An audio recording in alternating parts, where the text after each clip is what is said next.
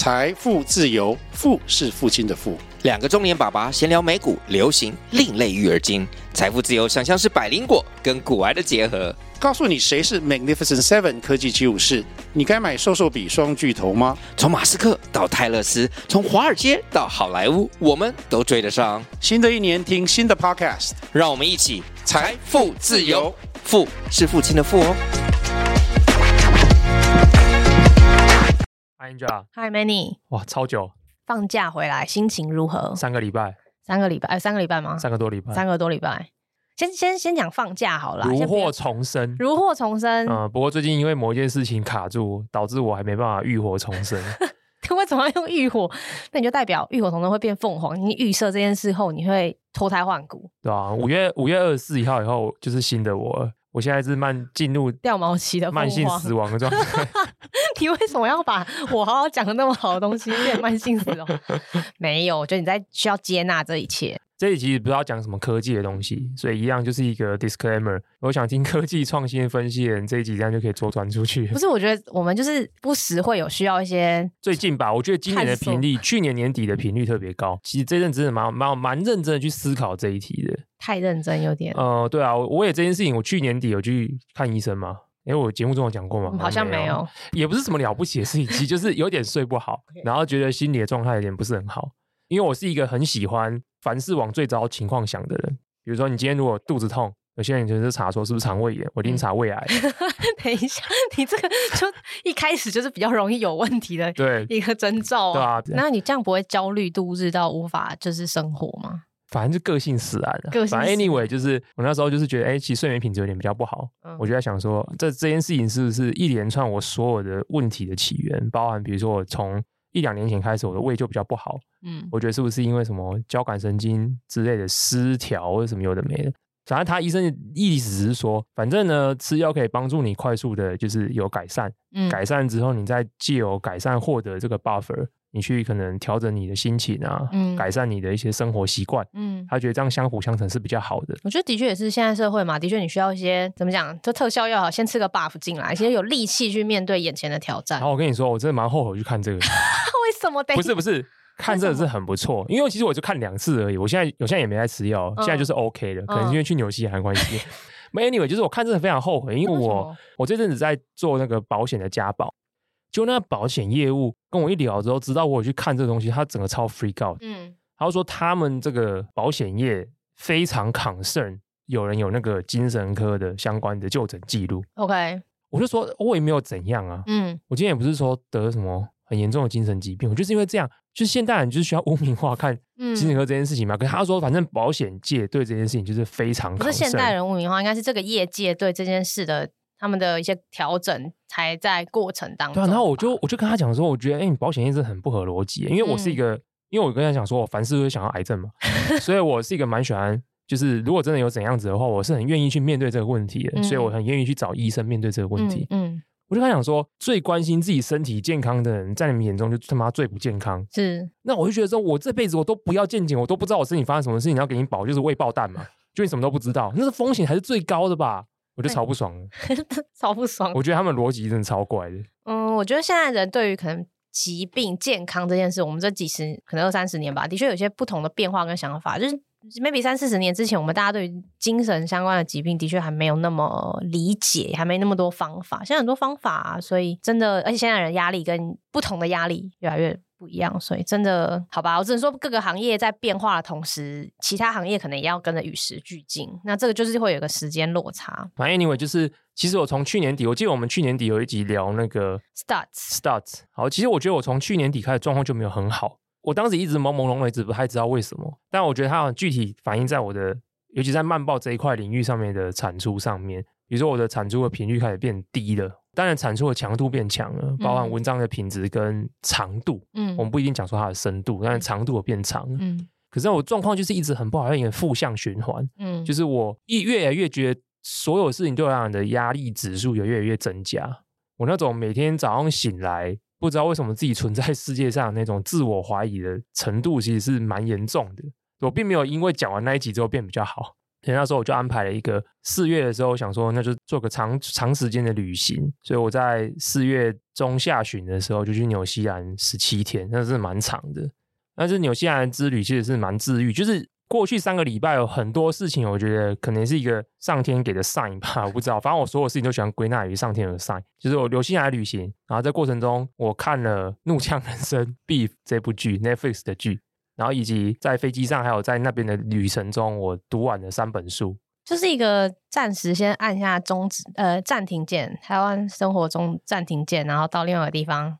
不只是只是到另外一个地方，因为说这这三件事情都蛮有帮助的，嗯、所以它一起构成了我有点像是这三个礼拜甚至快一个月，自己就可以跟自己对话，然后去了解之前为什么有这么大的压力，这压力到底是什么？疗愈之旅的这个过程。嗯，然后其实我原原本一直在想说，到底要不要今天 Podcast 聊这种东西？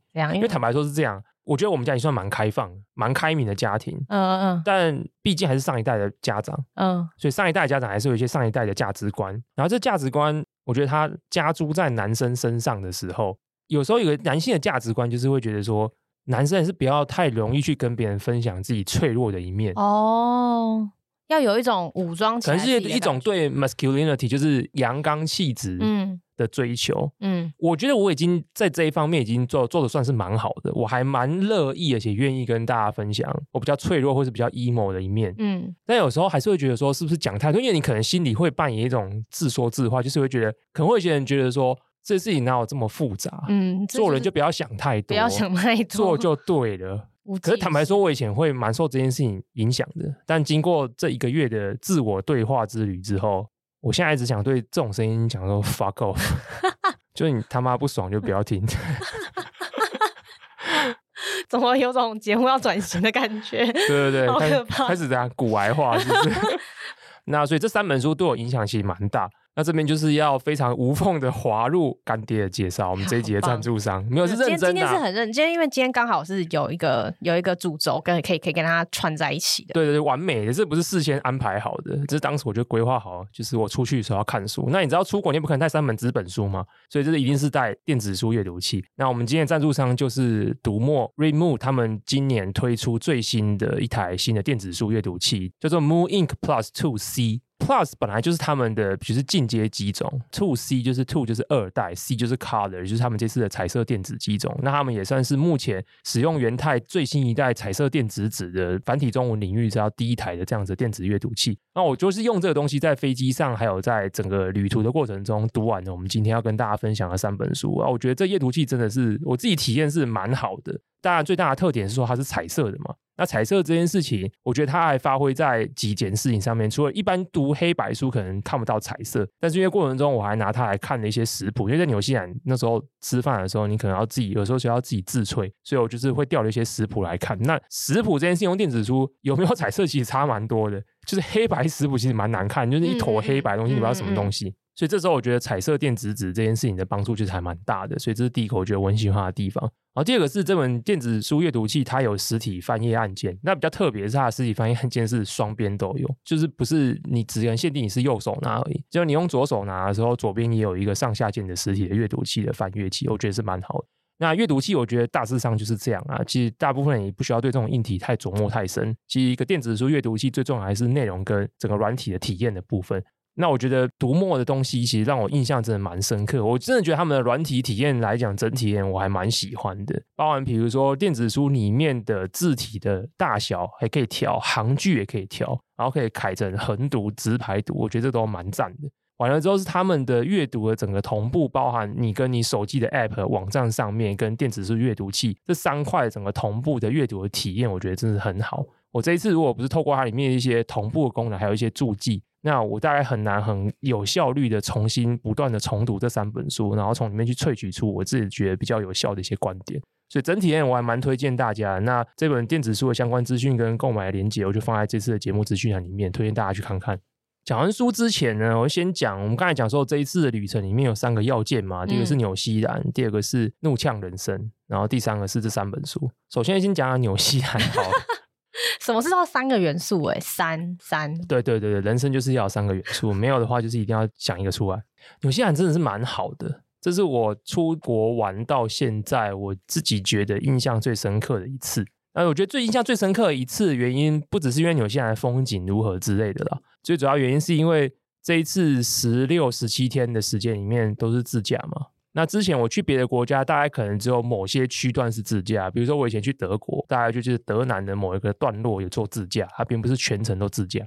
然后这次在纽西兰大概开了三千四、三千五百多公里，哇！那每天就是开两百多，哇！但是这是 average，有时候有有时候一些比较长途的，可能有一天是开三四百这样子，三四百就可以开到台中嘞，可以开到台中，不止啊，不止可能是西岸，对，西岸北高吧，可能不一定到垦丁，但可能北高四五个小时要吧，四个小时，对，当然就是分散着开，有时候就是开一段，比如说一两小时就停一个点，一两小时停一个点，一两小时停一个点，这是你刻意安排的自驾旅程？也没有啊，你这纽西兰南，因为我主要是玩南岛。所以，而且我花那么多时间，南岛基本上只绕一半而已。所以基本上，我觉得也没办法。有些人就是没有什么大众交通工具的地方。在纽西兰玩的时候，最大的感受就是下辈子要投胎成为那边的羊或者是牛。等一下，为什么？为什么？为什么会突然直接跳到下辈子？我觉得在那边看，就是会觉得这个国家要养出不健康的牛或羊，成本应该比健康的羊或 牛或羊还来的贵吧？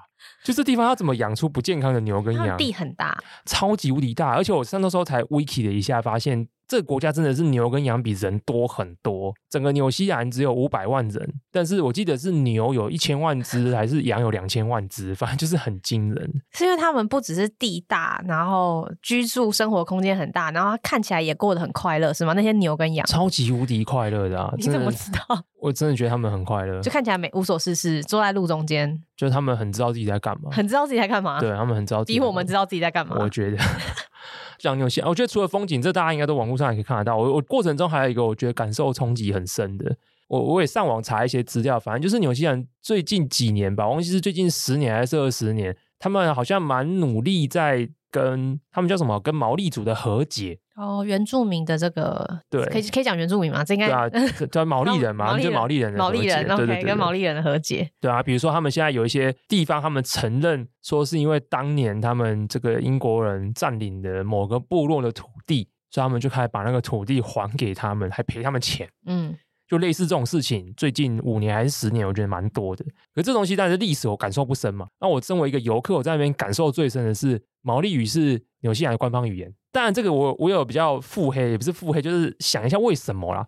我觉得说这个人口比例可能是个关系，所以我就查了一下。嗯，纽西兰有多少原住民？就是毛利人，正好八十万人，那整个国家才五百万人。哦，是，所以这比例其实蛮高的，六个 percent。对，其实比例其实蛮高。如果你要选举的话，这可能是一个。对我只因为可能是因为最近看了《人选之人》，对不对？就觉得对选举这也蛮有感觉的。可是如果再放回台湾的话，台湾的原住民人口大概五十万人，但台湾两千多万人，对，所以这个比例可能相对，我觉得这个，我觉得我们如果以政治的角度来看，把每个人都量化成选票的话啦，那我觉得这个东西的影响力可能是差蛮多的。我就想想看，如果今天毛利人。在纽西兰当地的比例也是这么少的话，我不确定他们是不是还有这样子的强大的政治话语权，嗯、或者是说这个政府对这件事情的重视，我不确定。确实啦，对对对。那但是我看到除了毛利语是官方语言以外，当天你有跟一些外国人聊到，他们就说，近近年这个纽西兰有一个比较有趣的变化，他们甚至开始把很多的地名调整回去是毛利人当年的称呼。哦，我觉得这其实也蛮有道理的。比如说，我觉得南岛最值得玩的一个景点叫 Mount Cook 库克山，嗯，那边有这个塔斯曼冰河啊，有非常非常漂亮的风景，就是非常非常非常推荐。去的时候它叫 Mount Cook，可是你仔细想一下。为什么叫 Mount Cook？因为当年就是什么探险家 Cook，所以这是有征服意味。可是实际上，Mount Cook 在毛利人他们心中本来就是当年的圣圣山。嗯，因为 Mount Cook 是南岛或者是全纽西兰最高的山。嗯，所以他们本来就有他们自己毛利语中的一个非常崇敬的名字。它的意思是什么忘了，但是它的那个念法叫 Aulaki。所以现在很多人或者是甚至景点都会叫 Mount Cook slash。好 lucky 哦，就证明的概念。我觉得在这个脉络底下，就能感受到那种被殖民侵略的意味在。嗯，因为本来那边人就叫他 Our Lucky，嗯，是你们英国人来这边，然后先给我乱取名字。对你，而且那一个人不是最先到达，可能毛利人早就知道这件事情，但我就先只是来那个取名了。他就叫他叫 Mount Cook。OK，而且因为那边是所谓的南阿尔卑斯山脉嘛，是。那边有超级多座山都是用或是冰河吧，我不确定是什么，都是用一些探险家跟他的朋友或是亲戚这样直接命名的，真的。就是一种他们才是这边的土地的主人的概念啊。人类一直都很喜欢，人类对太空也是这样啊，发现的星星也是用发现者的名字来命名的。对，所以说其实我觉得，哎，这件事情对我的 culture shock 其实蛮大的，因为我在台湾感受不到这件事。虽然我们从小就念，我们这一代的课本已经开始有台湾史，有一些原住民的文化开始在那个我们的十二年的国教课纲里面出现了。对，但实际上我在这边土地生长上，我没有感受到这件事情。我们虽然有原民会，可是其实这件事情对我来讲就是另外一件事情。这件事情其实跟我无关。可是，在纽西兰当地是可以很认真的感受到，他们是想要把早在英国人或是其他国家人来之前的这个文化找出来，把它放回台面上，resurface，而且他们去证明、去正式的去说，当年确实就是我们来殖民，我们把你们部落赶走了，我们不应该就是直接有人来就只说那座山就是用我的名字命名，应该回归你们原本就有的。因为严格说起来，我们都不是那五十万原住民，就是至少我们在。就是对，可是毛利人也其实也占十六趴而已啊，我觉得不是 majority 嘛。这件事情，这个小小的事情，但对我的感受其实蛮大的。这会不会是一种对于这个国家或这个文化形象的一个不能讲包装？这词有点危险。就是我觉得这样这个文化变得更突出了。背后是不是有这个算盘，还是它就是悲伤 humanity，或者是悲伤人权，或是悲伤呀？我不确定的结果，我不确定它是对，我不确定它是基于算计，还是基于一个更崇高的理想。但总而言之，呃，身为一个游客，身为一个不是在当地长大的人，印象嘛，对不对？我觉得印象非常深刻，要达到一些效果啦，非常特别。你就知道说这个地方曾经有这些文化，虽然它有旧的老派的殖民化的名字，但它也有一些新呃更久远的历史被挖出来。现在大家正在了解跟和解当中。对啊，这件事情真的很特别。比如说你去一些景点，比如说去一些景点，然后那边可能告诉你英文叫什么 Mirror Lake 镜湖，嗯。嗯可是你看的字没什么感觉，嗯，可是他在那边那个国家景点那个说明牌上会说这个湖的原本的毛利语的名字是什么，哦、所以这个毛利语名字其实就是在讲，也就是在讲镜湖的意思，哦、就是什么倒映的感觉这样之类的。可是我不知道，我听到那感觉就觉得哇，好生动，就是有一种这个土地是有历史的，是很久就有一群人生活在这一边，然后我们今天是来 visit 他们以前就走过的一些地方。可是我生活在台湾，坦白说，我真的感受不到。原住民这件事情在我们的文化中有被这样子的强调，跟我实际上有感受到这件事情，在台湾原住民也像是另外一件事，它不是一个没有被绑在一起的感觉，对，不是我们继承了，我们没有这种继承感哦，因为我们一直都蛮断裂的。说实在，这这段。讲现在几年四百年吧，是不是？对啊，我就觉得我就觉得原住民在台湾像是小说另外一个设定，就这样，就它是一个设定集在那边，可是它并没有变成我们文化继承的一个脉络，我觉得是蛮蛮蛮 shock 的。就感觉你们的时间大部分都在很专心的看风景、体验文化，时间都被充满了。对，然后晚上就看怒呛人生，晚上就追剧。我觉得怒呛人生真的是我。我这辈子如果要选出，我觉得最已经这辈子了。对对对，因为这辈子活到现在而已嘛，可能以后还会有更好的。应该说，我这辈子我觉得影响我最大的影剧，第一部是《Breaking Bad》。对，《绝命毒师》好看。对，我觉得它不只是好看，因为里面有一条支线都是在讲人类的自我会摧毁你自己，就是你的 ego。对，那其实《Breaking Bad》就是在讲一个人的 ego。嗯，他完全就是因为他的 ego，其实他大可好好的过日子。可是他因为他的 ego 而诞生出了一些所有的悲剧的结果，比如说他大可好好的就在那边做赌就好，他就是一定要把炸鸡老大干掉。可不觉得很真实吗？对，人就是在不管是大大小小的事情，我们就是在不断的跟自己 ego 对抗之中，然后不小心又摧毁了很多的自己。没错，所以对，但是其实 Breaking Bad 我觉得它就是变成是像悲剧或者莎士比亚，它就是一个觉得哎，他是在探索一个人性的一个真实的面貌。嗯，距离没那么近。嗯，可是怒呛人生 Beef 真的是。蛮打到我心里的，我不确定可不可以爆雷。上映有几个礼拜了，好，还是不要爆雷好。而且在 Netflix 上面现在是有串流的，对，它在 Netflix 上面。嗯，好，还是不要，还是演员跟背景一点点。我讲一下大致的剧情好了，对对对，反正总而言之就是女主角叫 Amy，Amy，男主角叫 Danny，Danny。有一天两个人在路上开车，有遇到一点争执，擦撞。台湾也很也差点擦撞，差点擦撞。台湾也很常发生啊。Danny 对 Amy 按了喇叭，Amy 就很不爽，从车窗摇下来之后出来伸了一个中指给他，就两个人就在都市里面展开了一场这个飞车追逐赛，所以最后两个人就是这样子，整个狗在奏会就是弄出了一连串后续很荒腔走板的剧情，最后两个人因为一些事件达成了心灵上的和解。就听起来是不是一个很无聊的剧，或是一个很玄的剧？没有办法，你现在只能这样讲，就会因为我没办法爆雷。But anyway，我可以讲 Amy 这个人，因为我我从头到尾我完全带入 Amy 这个人。Amy 在里面的角色，他是一个创业家，创业者，然后他创一个园艺盆栽园艺品牌，最后还成功被剧中一个虚构的极大的 retail 的一个零售商给收购了。我最带入的是 Amy 在里面有讲过一段话，但确切的 quote 我现在没办法直接 quote，但他意思是这样：他认为他每一天努力的一切，他眼前所看到的东西，所掌握的事情，下一刻就会消失。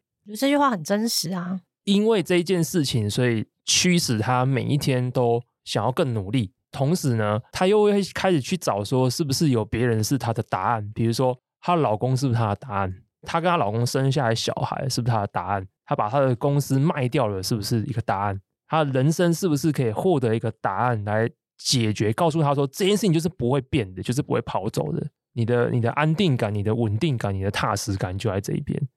然后我看到这一段的时候，哇，这种超触动的。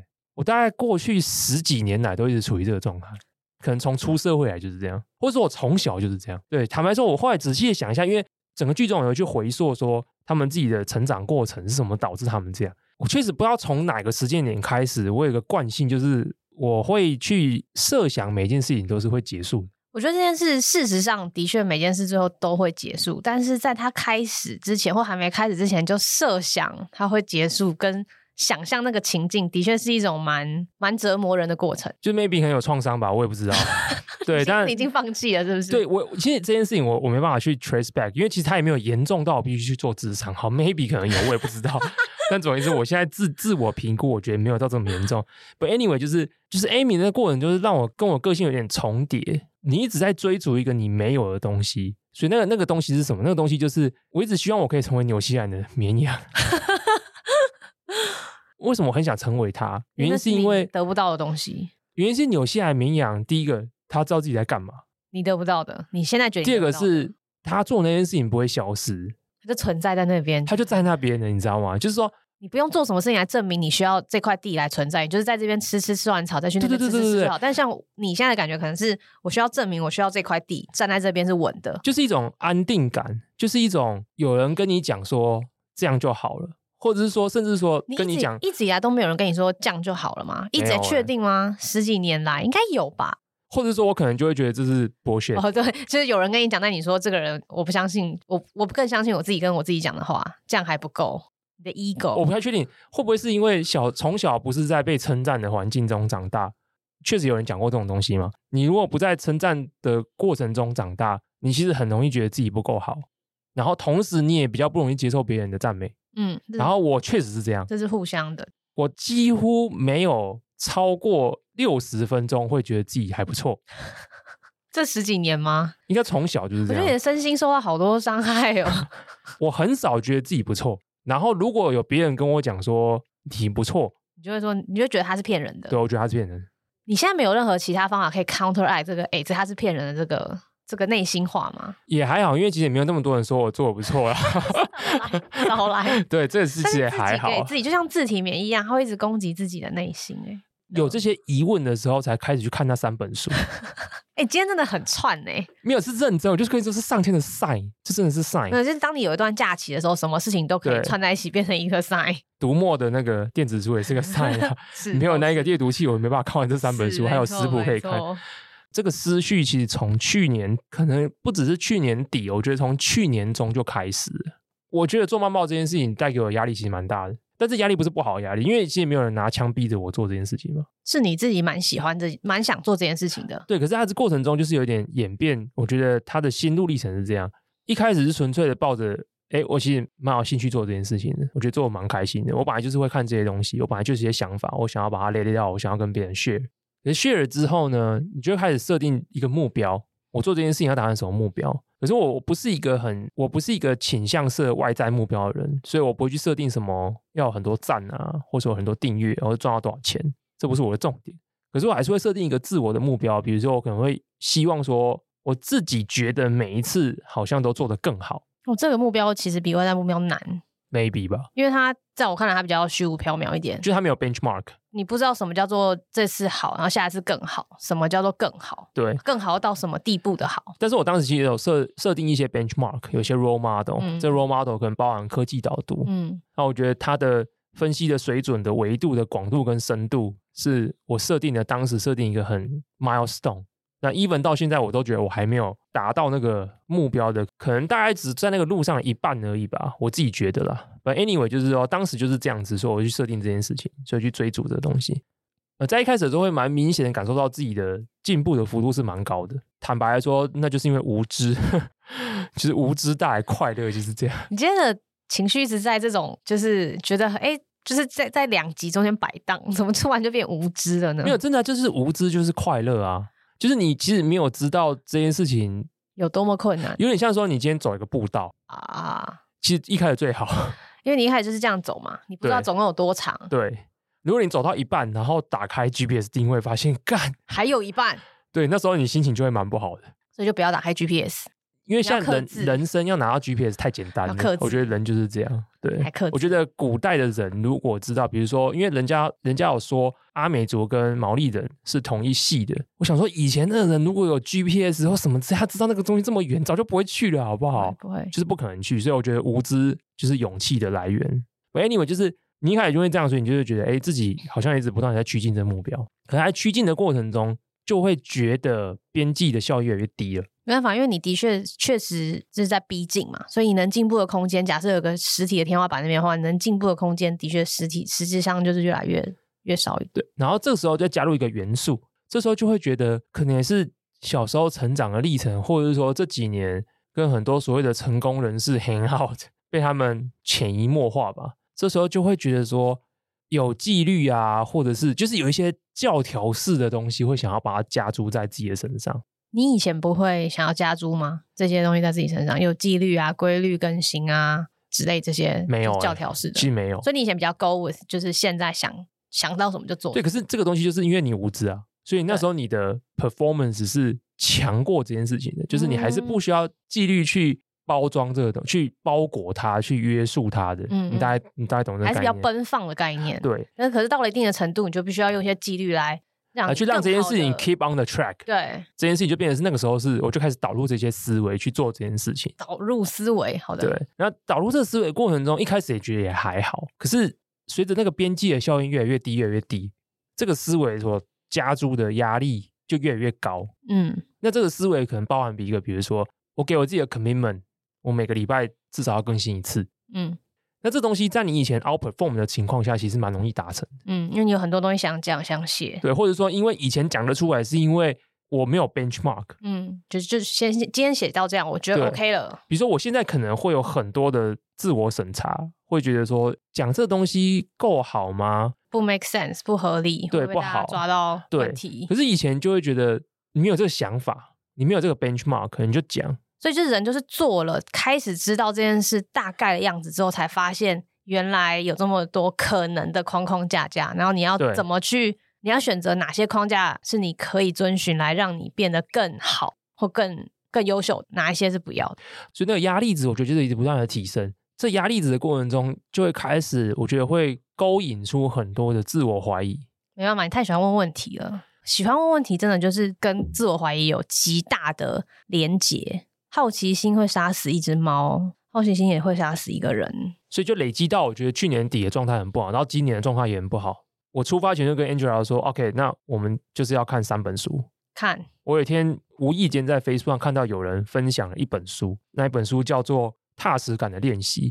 然后当时我完全只是被书名吸引，我根本不知道这作者是谁，我不知道里面写什么东西，我就觉得哇，踏实感。可是你一开始没有先先先入为主的觉得说，这可能是又是一种就是教条式跟一些规则什么，什么？因为我那时候就很需要，这时候就浮木般 需要这根浮木先抓在说。对，我就想要，我就是要不管是谁。可是那时候我发现，哎，原来它是一系列的书。对对对，这个作者三本书，所以我就去查了一下，发现，哎，他其实是一开始这个作者是两个作者，一开始写的第一本书叫做《一流的人如何保持巅峰》，然后接下来他要写的第二本书叫做《一流的人如何驾驭自我》，然后最后第三本书才是写到踏实感的练习。但我觉得这中文其实翻的有点差了，因为他这中文有点翻成像是这种成功学书籍。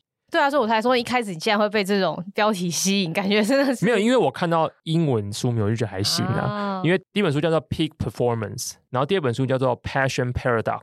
哦，这第二第二本那个名字真的取得很很精准。因为《Passion Paradox》到底跟一流的人如何驾驭自我有什么关系 啊？那他的确就是在讲你的热情怎么样，有点像绊住你，变成你的绊脚石，甚至让你裹足不前的感觉。对，可是。我觉得 那个原名你知道吗？比较真诚。我们不要这样，我们可以了。比较真 诚，收回，收回。Downscale。所以那时候我就想说，哦，那我觉得我想要把这三本书一口气看完，因为它有点让我有点觉得隐约觉得它可能是某一种如何跟自己好好相处的新技体。我们练那种跆拳道、柔道，不是讲新技体吗？就是你要有好的心性、厉害的技术跟强韧的身体，你能够支持你把一个技艺发挥到好。我就想说，那这三本书是不是分别对应心技体？所以就是心理状态的重要性。希望用这一套书来让自己的身心比较合一，不要再那么的。就是它可以如何让自己成为人类世界的那一头绵羊？你不要，我觉得绵羊不需要读这三本书。我们从 default day one 就所以说人类世界的绵羊嘛。就人类已经天生就是被赋予这样子的大脑前额叶，所以我们其实已经有这样子的处理能力，我们就是不可能跟绵羊一样。但如果在这样子的世界、这样子的都市丛林里面，还能够安静的找一亩田，我觉得这蛮重要。如果在创造自己心中的那一亩田地，其实我觉得是蛮重要的啊。所以那时候我就开始看这三本书，它这三本书其实它的出版顺序是。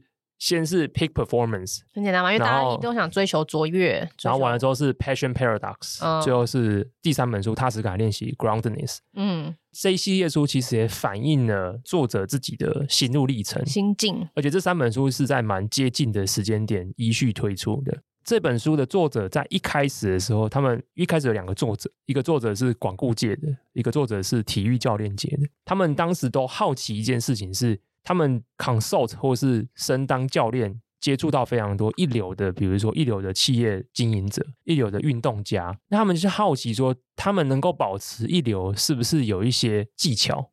那、这种东西是市面上书很多嘛，比如说你怎么思考啊，怎么保持好奇心啊，怎么找出趋势啊，什么无为不为的。所以他们这本书一开始就是在讲说，这些人如何保持他们的巅峰表现。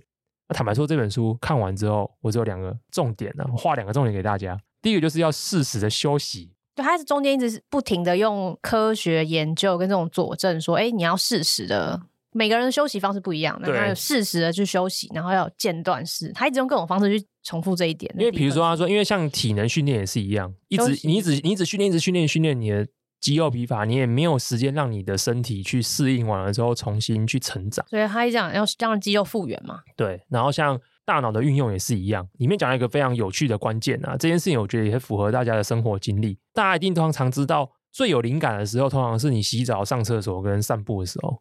原因是因为你一直大量的在运作你的脑部的时候，其实你的脑那时候只只能够不断的去 process 这种东西。而当你完全放松下来的时候，其实你的脑不是完全没运作的，你的脑那时候进入了另外一个 mode，在这个 mode 底下，它会开始在潜意识里面把你刚才 input 这些东西，慢慢的把它连接起来。那这可以用我们现在时下最流行的大型语言模型那种感觉吗？就是在那个时间的时候，我们能力就会涌现出来了，就会浮现或者是顿悟出来。但这一点不是我最 care，因为这一点我觉得有点像是科普知识，我觉得蛮多人都知道，只是你平常不会去执行而已。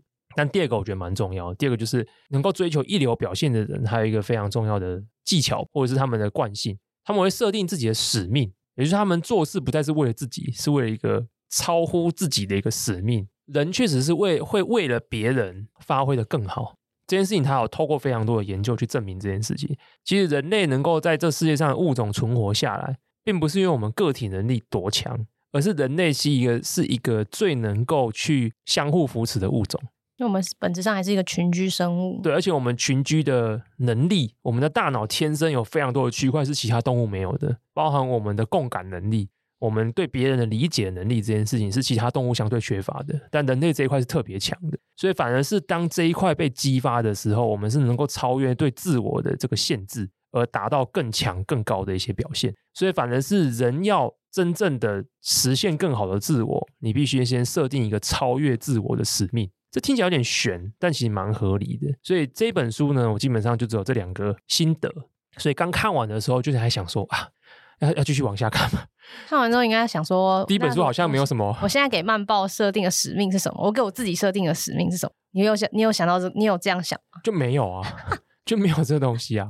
我觉得我的问题远比那一本第一本的不在第一本的解答里面，就是远比第一本还要深。对，所以所以我觉得第一本当时没有解决我的心中一个比较大的问题。OK，所以我就开始顺着看第二本。哦，第二本就非常有感觉。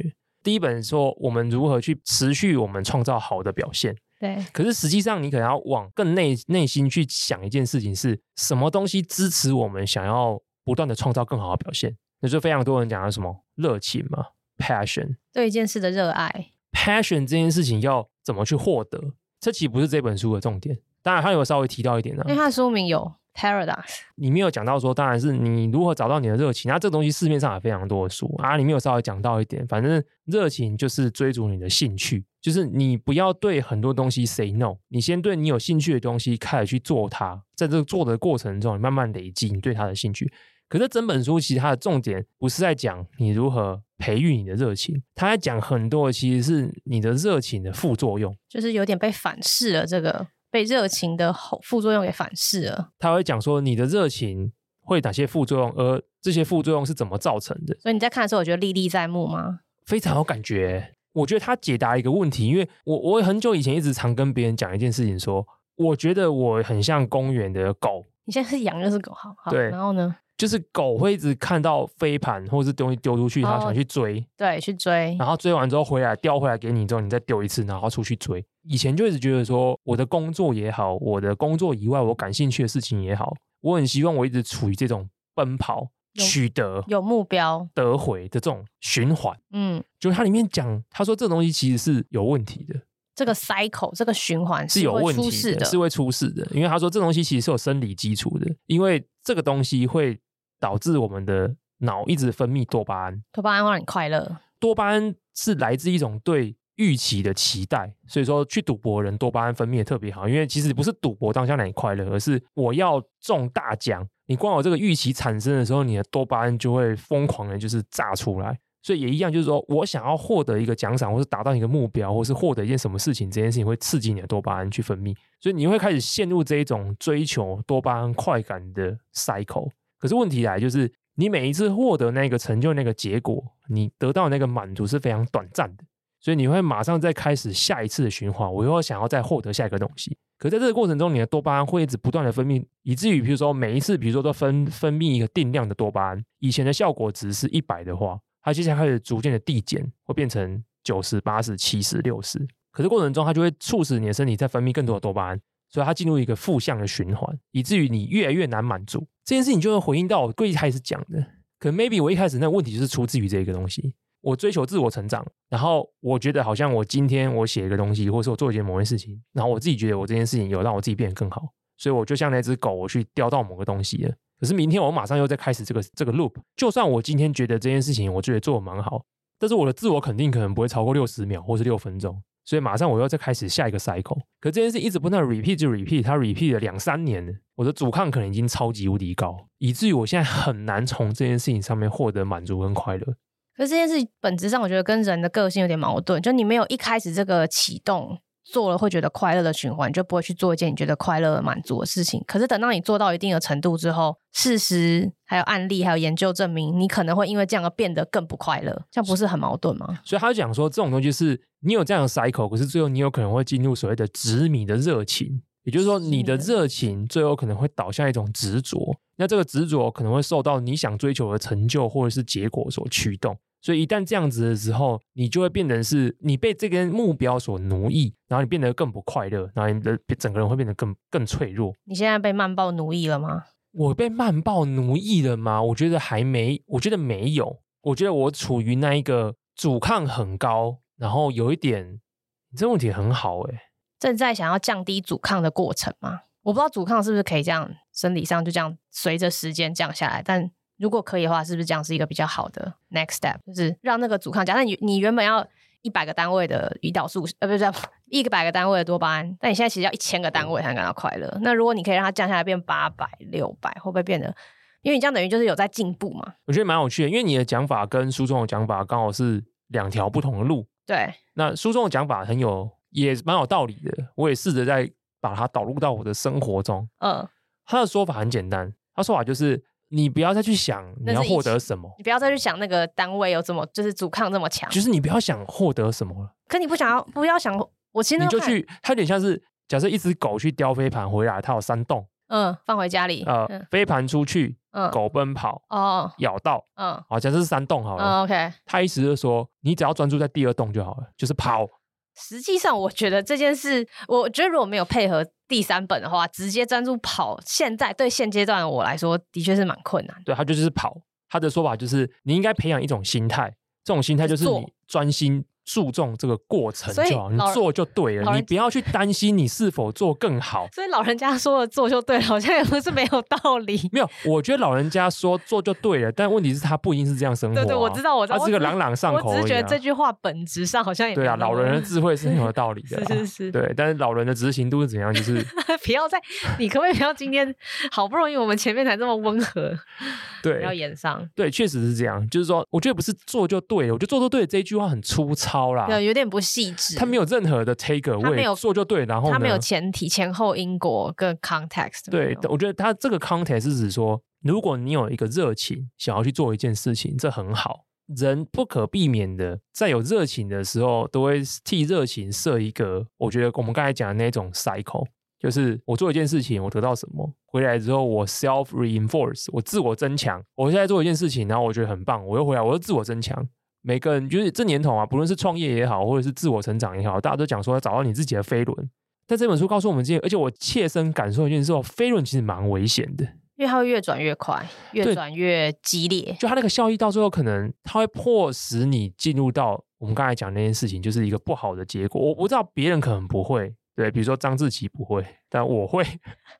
所以我觉得我确实进入到一个负向的状态，那这状态就变成说，这本书的教诲是说，你的 focus 要 focus 在我有热情，然后我去做这件事情，但是你就是把你的注意力聚焦在我去做这件事情，而不去设想说我做这件事情，然后呢？感这件事其实蛮难的。这件事情在这一次纽西兰之行中感受到了。怎样？怎么感受到的？这次纽西兰之行因为都是开车，对，所以其实一整天的时间里面，除了晚上回到。住的地方以外，我没有时间做任何其他的东西。我每一天都很活在这过程当中，因为早上五六点要起来，然后大概八点要出门，所以我一起来之后就开始就要弄早餐。因为纽西兰物价真的是爆干贵的，到底是出门前，我跟你讲，出门前看一些，因为疫情的关系，我觉得疫情对于出国旅游一个很大的影响。这个资讯都是很过时的，是真的。对，你找文章都什么二零一九啊、二零一八年的，那都没有用啊。那发现整个纽西兰真的比台湾便宜，一种奇异果。OK，除了奇异果以外的东西都很贵，所以你不太可能外食。你一外食，基本上一个人一餐真的吃的很简陋，也要六七百；吃的好一点，大概就是一千多以上是跑不掉的。那你如果去超市买东西回去自己料理，那原材料的价格大概是外食的一半。我觉得纽西兰的人工费大概就是会在 top 一半上去，所以其实蛮贵，所以要自己弄。所以有自己弄吃的完了之后，就是八点多就出门。出门之后，因为都要开车，因为如果以前去别的地方，可能是搭交通工具，搭交通工具你可能就是会滑滑手机或干嘛之类。然后开车到景点，开车到景点，开车到景点。然后因为纽西兰的地大物博嘛，人口只有五百万，所以其实基本上他们百分之，我觉得应该百分之九十九以上的道路是不会有路灯的，跟台湾都有路灯是不一样。纽西兰是没有路灯的，它就只有路边插那种反光条，而且蛮恐怖的，因为纽西兰没有光害啊。晚上开车很危险呢。大部分的地方是没有城市，然后有些小镇，它就是一个镇，可能是住五百人而已，所以基本上等于是也没什么住人，所以那个路就是超级无敌黑。然后我去的时候是秋天嘛，那南岛纬度会比较低一点，呃，比较高，大概六点之后日落下山，七点以后开车，我有几天有在晚上开车，那真的是蛮暗的，只能看那个反光条，这样还有对面对面车厢的一些车灯，还有很担心路上会不会撞到生物，所以说那时候就是。一路到五六点，然后一样再去超市采买东西，回去准备吃的，所以每一天都是这样子的过程。然后这这应该是我这么久以来怎么讲，那个体验蛮魔幻的，就是每一天醒来都只专注在眼前要做的事情，就是你不会去想这件事情的之前跟之后，你不会去想这件事情做了之后会怎样，它就是要做，就跟吃饭一样。对，它就是要做，你就是要开车，你开车就是要注意路况，然后到了目的地之后，你就是要去走那个步道，走了步道之后，你就是要去克服上坡的辛苦，然后看到好的 lookout。看到美景很漂亮，赶快感受一下，拍个照。上去之后呢，还要下来，完了之后再开车，结束一整天的行程，买东西回家煮，就是要吃。完了之后就是要早点睡觉，因为每天早上要早起。你每天都活在那个 moment，觉得这是一种扎实的生活吗？我我不确定，因为我只去十六天，我就想说，如果这个东西一百六十天会怎样？对，你你会不会就厌倦了？我我不确定，我不确定。但是这是一个很魔幻，就是说。真的专注说，我觉得这本书他讲的是不是就是这样？就是说，如果我们在我们追逐热情的路上可以这样子的话，你是你可以很持久的，因为你就不会有那个负向的东西产生。嗯，它是一个没有循环的东西。对，它就是它就是一个点，但每天都是在这个。你看，你的你的旅程没有结束，它不会因为你这样，所以你的旅程就停止了。哎，它是均速的。对，你的旅程还是在进行，可是你都是在那个 moment 做那个 moment 要做的事情。为什么做其他的有热情的事情不容易变成这样均速前进的状态呢？是多了什么因子让这件事变得像循环，像狗狗去追飞盘？那可能其实也要可以，只是做着做着就没有了。但这原原因是什么？我我我觉得我还要很深度的去跟自己对话一下。我确实，如果说是最一开始做慢报的时候，我觉得好像真的是这样。哦，就是你就是在那个路前进，而且无知嘛，那时候。对，我就是觉得啊，我看了，然后我觉得很棒，我写这样。可是现在的时候就会很多 benchmark。OK，现在很多 benchmark 就是觉得怎么样才可以更好？对，怎么样才更好？这东西是不是或什么之类？就是你这种思维会跑出来，而不是就觉得说我今天看了写，看了写，嗯、就是人要怎么在一直做这件事情，同时又不会有杂质去沉积。嗯。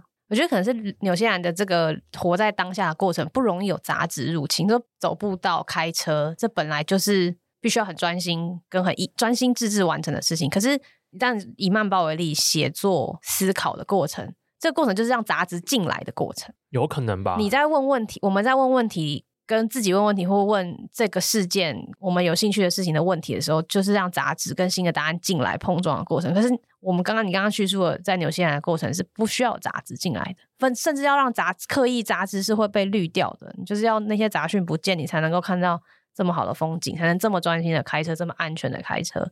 才能过好那十几天的生活。然后这件事情其实就是回应到更深层的一个提问：我们要怎么样觉得我们活在那个过程中就是很踏实的？这么说好了，如果我今天是一个长跑选手，当然我没办法体会他们的心情，因为我这辈子没有长跑过，我只有踩我的室内的运动器材。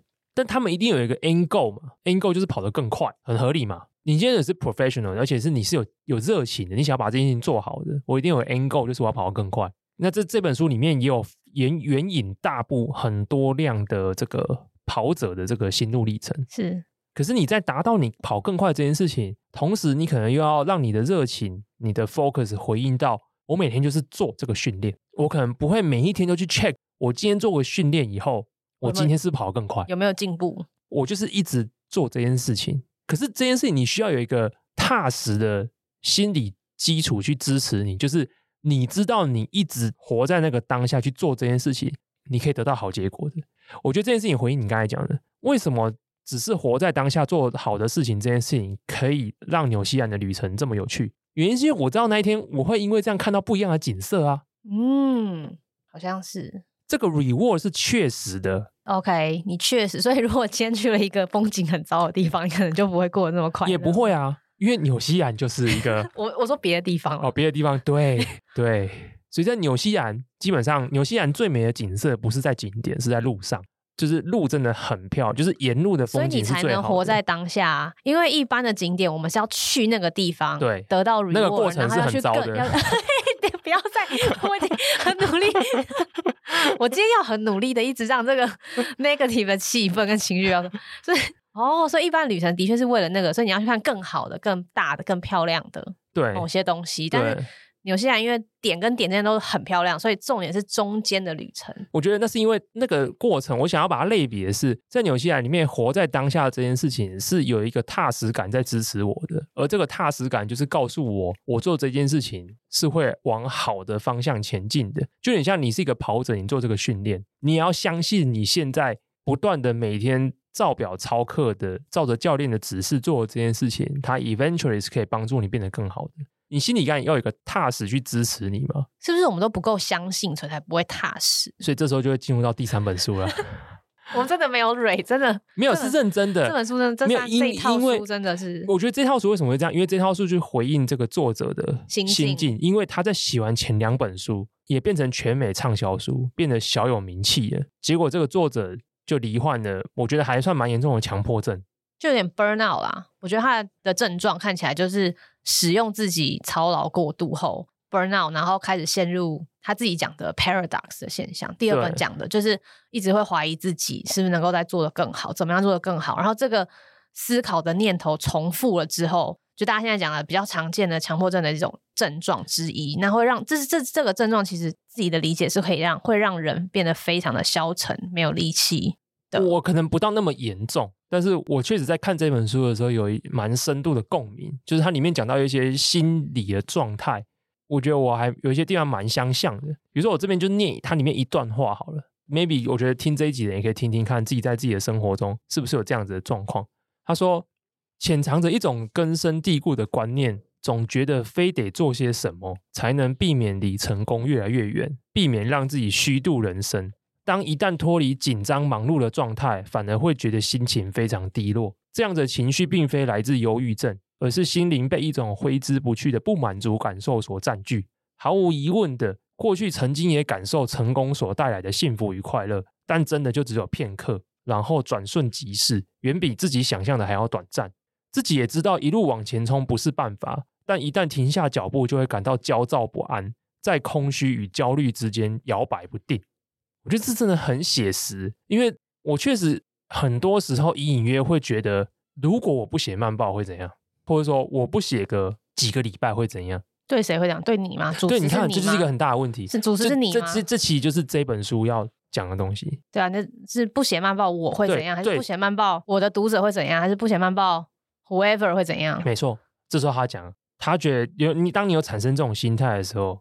其实就是你犯了一种问题，叫做个人英雄主义。个人英雄主义就是指说，你永无止境的想要追求超越自己或别人，然后把这个超越的结果变成一种狭隘的、可能可量化的一些成果，来自不断的检视。然后我就会发现，哎，我无意间其实确实，无论是自己的成长历程，或者是自己在出社会以后见识到的这些身边所有的成功人士，从他们身上看到，然后我自己临摹，自己把它。重新 apply 回来自己的身上的一些行为准则或者是标准，确实是在助长个人英雄主义。个人英雄主义就是我们刚才讲那个飞轮，就是你如何有效率的让自己变得更好。有些人可能不是让自己变好，有些人可能比如说我做这件事情，所以带来什么流量，这个流量我在引去做什么东西，就变得更有流量，所以他就可以进入一个流量的正循环。这也是一样。但反过头来，我是一个没有那么在乎流量的东西。可是我还是有在意，说我如果让自己变得更好，但我让我自己变得好这件事情的 benchmark 就是因人而异嘛。那我自己我有自己一套 benchmark，那种心中的恐惧就是，如果我停止做这个，这飞轮就停，这个飞轮是不是停了？这飞轮停了，我是不是就不够好了？但没有人跟你说你不够好啊。没有，这种东西就是这样嘛，就是不是别人跟你讲的问题啊，就是你会觉得自己不这么做，我觉得这样就回应到一个最深层的恐惧。我觉得可以 echo 回去《怒呛人生》里面 Amy 的恐惧。就是你会觉得，你一旦不够好了，或者是你不继续变得更好了，世界就不需要你了。对，你就是世界上就没有价值。就像这书里面讲的，就是说我也没有说我自己多厉害，但是我意思是说，我自己觉得我还算是一个内心有蛮积极，想要追求自己变得更卓越的这种欲望也好，或是热情，或是冲动。我相信 Amy 也有，我相信很多人也有。那这本书里面讲到一个点，就是说，通常就他们的大量的访谈跟研究经验。有这种冲动或是欲望或是自我要求的人，伴随着可能都是一些年轻时候的创伤，就想要弥补那些不快乐。对，你可能描弥补一些，可能是你的不自信，或是一些你一些不满足或是不安全感，以至于你长大之后，你想要透过这种东西，不论是让自己分心也好，或者是让自己去追求这种东西来弥补你过去的失落也好。那三号，我觉得我人生成长历程中可能确实是有这样的东西，以至于我现在很追求这个东西，所以才会导致于说，常常会会觉得，如果自己停下来了，在这世界上就没有一席之地。这一席之地不是讲说我要变得很了不起，这一席之地指的真的是一个很卑微的，就像是一块地。我连纽西兰的那一头羊都不是。会不会真的只是你自己在，不能说骗，应该说用这个方式来绑架自己？你被你自己的，但这很很难说明，这就是一种绑架了，这就是一种可能超过十年或是二十年以上的，这是一种惯性我。我自己觉得可能超过二十年以上，对，就是一种会觉得自己没有办法去 outperform 自己，就。好像没办法对这个世界证明你有存在的价值，就像剧中的 Amy 一样，他会觉得他他人生就是不完整，然后他不每一天的这样子努力的去追逐一些什么的话，眼前这些东西都是稍纵即逝。那他是谁？他的价值是什么？回归到内心很深处，我觉得三号是这种东西在驱动我，只是他这种东西这个驱动，在我最一开始投入做慢报这件事还没那么明显。我觉得这这件事情都是你经过一个历程以后，这慢慢的东西开始洗刷，开始浮现。就是一开始我只会觉得说，哦，我只是觉得很快乐，我想要做这件事情，所以我以为我只是因为单纯的热情在驱动。可是做了这么久以后，才会发现，嗯，其实是想要替自己在这世界上找一个存在的证明，而去驱动自己做这个东西。可是这个东西是很虚幻的。你说存在是很虚幻的，还是？想要替自己寻找一个存在的理由，这件事情是很虚幻的，它是很不踏实的，所以才因为这件事情每一天都会 refresh，所以才会变成是每一天早上醒来都会觉得怀疑自己，对，会觉得我为什么在这世界上？所以这件事情我可以 echo 回去我们之前那一集聊，就是所以它才会导致出另外一个推论的结果是，比如说我不知道我要干嘛，或者是我就算明天消失也没关系，因为真正的我明天消失也没关系这一题的回答。它的反面的回答，或是真正的解答是：明天的我被谁需要吗？但是你假设，因为没有需要，所以你才会觉得自己消失没关系。你觉得你没有，你觉得每一天的自己都需要有一个人或一件事情来证明你是被需要的。但只要明天没有这件事，那你也可以不需要存在。可能那个问题就在于说，我不觉得这件事情存在，所以我才会觉得那明天消失也无所谓。所以，在这个书中，我觉得他有很好的去点出这个东西。那当然了，这几篇都悲观哈。你自己要拉回来了，是不是？没有没有，我跟你说，所以说 这一本书有告诉我们怎么做，而且他有说一件事情，我觉得很好。他说这个问题呢，很稀松平常，大家都有，也不也不到大家啦。对不起，我我可我就是有一定比例的人是有这个问题的。就我觉得第一步是让这件事不不不是只有少数人有，我觉得他是有一种。这件事如果发生在你身上很正常，接受，从接纳开始，接纳真的很好。所以这本书里面就有列出一个步骤，透过六个原则来引导你如何去摆除让自己去陷入我刚才讲那种人生的飞轮的窘境，如何让自己觉得踏实。可是这东西是有个前提，就是说，我觉得越是对自己有一些期许要求，有发掘出自己的热情，然后想要在自己的热情道路上面去精益求精的人。我觉得有更高的比例，或是更高的机会会落入我们今天在讲的这个，因为他们就比较容易走飞轮嘛，飞轮才会有效率的去做。不不见得，不见得说，虽然这本书的中文翻译真的很烂，就一直讲什么一流的人，一流的人，好像讲的说这种东西就是只有一流的人才会有。有些人的反面解读就是说，干，你今天有这个问题，就是你在说自己有一流的人吗？那没有，不是。只要你有这样的 mindset 的人，就很容易陷入这样子的状态。那这个状态，它我们如何获得真正的踏实感？他就讲了六大原则。第一个好像是 Angela 比较有感觉。第一个原则叫接纳，因为我这点一直都做的很差。要不要讲一下他的接纳是什么意思？他的接纳其实就是认清现实、认清认清现实跟接受现在的当下状态。就像你现在如果在开车，你没办法去想你在纽西兰开车，你就是没办法去分神想工作上人家来催你要的事情，那你就不能分神，就是得专心开车。开到了景点，你也不应该分神去想工作上的事情，因为你现在就在这个当下，要接纳。当下的你讲别人或者时候，我都觉得还好。我对自己，对你讲我的时候讲得很好。我自己对自己，我一直都很清楚，我有接纳这件事，就是我自己对自己用这招非常之 糟糕。哦，真的，哦，真的，我觉得我接纳做的蛮好的。我接纳做的很不好。我觉得我接纳，比如说从第一步就错。接纳有一句话就是：眼前状况就是现实的状况，与其忧虑，不如接受。就像我五月二十四号。有一个我抗拒蛮久的事情。我觉得你这一点好像没有在接纳。有有有，最近有在接纳，最近有在接纳。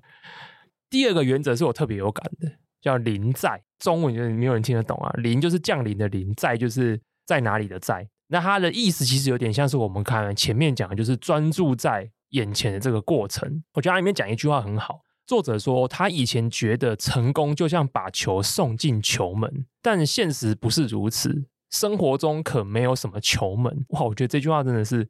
其实这件事大家我们应该仔细想想，觉得很合理。但是体验上，你会觉得每一件事都像有一个球，小小的球门，每一天都要把这个球门推推进去，呃，每天都要把球推进这个球门，就像把 to do list 完成一样。我觉得我可能因为过去太长时间来看一些，或是跟很多人交流各种关于，比如说目标设定啊、成功啊、事业的运作逻辑什么之类，就是你会一直觉得是，或者所谓的金石创业，你就会觉得说，我今天就设定目标，快速的检验它，不行再往下一个，就是你会一直觉得人生就是目标驱动，我就是不断的设定目标，达成就是下一个目标，没达成就是可能目标设错，再设一个新的，所以你就是一直不断的找新的球门，一直踢，一直踢，一直踢，也就是说。有人讲到什么无限赛局，可是无限赛局到底有没有球门呢？它是一场比分没有输赢的球赛，还是它其实是一个根本没有球门的球赛？这不一样。一个就是你一直踢，一直踢，一直踢；一个就是你不知道球要往哪里踢，但你还是要得分。对，但你还是要，就是一个是你还是要得分，只是得分没有终点；一个是你连得分都没有这件事情，可是你还是得踢球。对，那无限赛局到底是哪一种？至少对这本书的说法是，人如果要获得踏实。你就是要了解自己是在踢一个没有球门的球赛，你要活在运球的这个过程里面，所以就跟零在零在，OK，对，你必须 focus 在你当下那个 moment，好难哦。对，我觉得这件事情其实这件事很难。我觉得这件事情非常难，就像我刚才讲的，就是我在纽西兰的时候可以非常专注在我每一分每一秒要做的事情上面，可是我很难把这个东西把它拉回来，复制回来台湾我的生活过程里面。你觉得是因为惯性吗？对，我觉得就是因为惯性。但是我觉得他是做得到，因为如果我在纽西兰做得到，其实理论上我在台湾应该做得到。只是我必须思考，我怎么把当时那个体验，跟我当时是获得这样子的反响，可以把它套用回来我在台湾的日常生活，不论是工作上或者是做任何事情上面，我觉得是可以。我觉得人是可以，只是我们现在忘记了怎么去做这件事情。第三个原则要耐心，那这个我觉得相对的也是非常知易行难呐、啊。这几天好像没有一点是容易达成，但这个东西里面它有一段话，我也觉得对我来讲受蛮受用的。我有一点把它放成我接下来的生活的准则吧。它里面有引用了一个心理学家的说法，那那个说法叫做“够好的父母 ”（Good enough parents）。够好就好。他意思就是说，很多父母他们就是会想要达成一个终极目标，所以他们在教育自己的小孩的时候，一旦小孩子没有往那个目标前进的时候，会出手干预他。可是其实真正好的父母应该是你够好就好了，很多事情就放任它自由发展，你不要那么像虎爸虎妈一样，就是一定要在那个时间点强力干预，让它往你想要的方向前进，就是不要控制狂的意思。对这件事情，我真的觉得还不错。例如，它里面就有讲一个练习：当你有想要出手干预的冲动的时候，不妨停下来问自己。现在做的事情，如果放慢十趴的速度会怎样？让事情有一些时间自然发展又会怎么样？所以这件事情我，我我凝聚在我自己内心留下来一句话，就是够好的慢报。你你很认识我，你也知道我对一些东西的要求有点执念有点强，有点变态。我不好意思这么说，对，我现在说讲话真的很圆滑，对对对对，执念有点强，对，就是慢报有点像我的小孩，但我很容易去强力去干预他，因为你希望他出去都是最棒的。你也可以对得起自己，对，这这确实是一个很大的问题。所以这这本书有给我一个我觉得很好的座右铭，就是够好的就好了，good enough。那六大原则还有第四个原则，那这原则也是我们今天节目一直有讲到，这原则叫脆弱。那它的意思只是说，要学会去跟别人分享跟承认自己的脆弱。我觉得他里面讲到一个点，我觉得很棒诶。他说，经过一些大规模的心理学研究，告诉我们一件事情，很多人。先入为主，我却发现这也不是只是东方文化，even 在西方文化也是一样。很多人先入为主，会认为当一个人跟另外一个人分享自己的脆弱的时候，别人会瞧不起你。因为像是我们现在很多人就会觉得说，如果我去跟别人讲我内心其实有很多的烦恼，别人会觉得，哎，你很弱，哎，你怎么想那么多？或你根本没有那么弱，你只是想太多，或者你多愁善感，会觉得就是会觉得分享脆弱是弱者的象征。但他们通过大规模的心理学研究，发现一件事情是，接收方就是听对方描述自己脆弱的人，反而都会觉得那个人是勇敢的，就是是会留下很好的正面印象的。这个 game 嘛，人就是喜欢自己给自己很多枷锁跟设限，对的一种生物。没错，羊就不会啊。对，所以说这东西，但是我觉得这东西我相对做的还不错。对，我觉得做的还不错，做的还不错。我觉得我蛮乐于分享自己的。脆弱，对，我觉得我越来越乐于分享这件事情，因为如果这么说好，我我觉得那你在分享过程中有得到觉得哎被支持到的这种没有吧？为什么 没有？是不是？因为我只是乐乐意讲而已啊。你会希望得到什么吗？不会，我我讲这个东西，我只是觉得分享我脆弱给别人的过程是帮助我自己更了解我自己。的问题，一个反思的过程，只是只跟一个人，对对对对对对对。至于有没有获得支持这件事情就，就对你来说不是太重要。就有很好，但是不在我的预期里面啊。有一段我觉得跟脆弱不一定特别有关系，但是蛮有助于我最近的一个点吧。例如说冒牌者症候群这个问题，就是因为作者是过去常年从事企业教练嘛，他也是知名的一些企业顾问，所以他很常跟各行各业的顶尖人士合作。然后他非常经常的觉得自己不能解答所有的问题，然后他也觉得自己有冒牌者症候群，所以比如说他在跟客户讲话的时候，就会想说：“我能教这个人什么？等他知道我实际上的斤两以后，他就一定会瞧不起我，或是觉得你就就是很烂。”啊，这件事情，这个东西就是我最近这个症状真的是到最高峰。想换一个角度想，高峰之后就要往下了。对，因为我 五二四就是要，唉，就是反正就是五二四要去做某一件事情，就是要去演讲。从我答应之后一个礼拜开始后悔这件事情。因为我后悔原因是因为我就是觉得说，我为什么能讲？就是我比这些人好吗？就是这个问题就一直不断的，所以你就要采取前几个步骤，先认清有这件事，然后再采用临在当下的认清当下的自己。对，我可能就是要回去 focus 说，呃，我替演讲设定一个问题，当我去解解答这个问题的时候，我过程中获得乐趣什么？我只能 focus 在那个 focus 的过程中啊。没错，没错。对对对对对。六大原则，第五原则是连结。这个我跟 Angela 都很有感觉。这样怎么了？是吧？我只有我吗？我我我我我突然 被 Q，我想说，哎、欸，我以为这点你不会特别拿出来讲。这个东西讲起来有点太私密了。一样，我就是讲书中的一段话。我觉得他可能也不只是我吧，我觉得可能是很多人的处境，当然值得分享。他说。知名记者 Sebastian Junger 在他的一本书的里面写到说，他发现许多军人在战场上比在家里快乐。这个现象从表面看来令人费解，但军人在战场上感受到的归属感确实远远高于在家中。所以他在书里面写说，人类不但不会介意苦难，反而能在苦难中成长。人类真正介意的是感觉自己没有存在的必要。而现代社会最拿手的本事，就是让人觉得自己没有存在的必要。有啦，我我那时候还有拍照，哎、欸，我有截图给你。不是，我们是一个互相截图的概念。对啊，就是，哎呦，就是这个这种，所以你看我这一段很，所以我很不，我最真的很，我没办法接纳自己。你你觉得这段是不是很 sad？那可是很真实哎，说明真实的事情都很 sad，所以对我，我那时候看到的时候，只是觉得有的时候是。有的时候是我们自己告诉自己可能没有那么多存在的必要，但有的时候你的确也需要一些，不管你说是外在鼓励也好，或是他讲的连接也好，去让你觉得，哎，你的存在也是 somehow 可以带来一些什么的，不一定是价值，它有可能就是一些很小的事情。所以我那时候看到的时候，就马上就是那时候，哎，那时候也回来了，对，反正那时候我们就是这一段，我们应该两个人彼此都有分享，因为实在是太太真实，对对，太人如果没有被需要的。必要的话会很很痛苦，会很容易陷入那种很孤立的感觉。这就是为什么腹黑的职场管理术，比如说你要 fire 一个人，然后你又不想找不出一个合理的理由，就像日剧不是常演吗？把你丢到一个在地下室的部落部门啊，树二科对，然后让你只有一个人，然后在地下室没有任何的伙伴，然后你做什么事也不被 review。哎，没有美剧也有这种情境，都有都有都有。这可能就是人类真的，我们反向操作。这一套书有个好处，正向看可以帮助我们解决自己，哎，反向操作可以让人不舒服。所以今天如果有腹黑一点的人听到我们这些东西，你逆着做，就可以让你的同事、下属、亲人过得很不开心。然后六大原则的最后一个，我觉得最简单的，老生常谈，最简单的，最最可以做的，对，运动，运动，运动，运动，运动。好了，最后这本书其实它有个结论，那它结论，我觉得我稍微整理一下，然后把它摘要起来，变成我自己的可能接下来的行为准则，我觉得还蛮有帮助的。我也会试着在今年的剩下的时间，因为今年也快过一半，所以很努力的去执行这些东西，看看能不能够让自己比较脱离一些刚才讲到一些遇到的一些脆弱的问题。那这个几几个准则包含，比如说第一个。不必执着特定的目标，要专注在当下的情况，此时此刻尽全力运用踏实的原则，放下对结果的执念。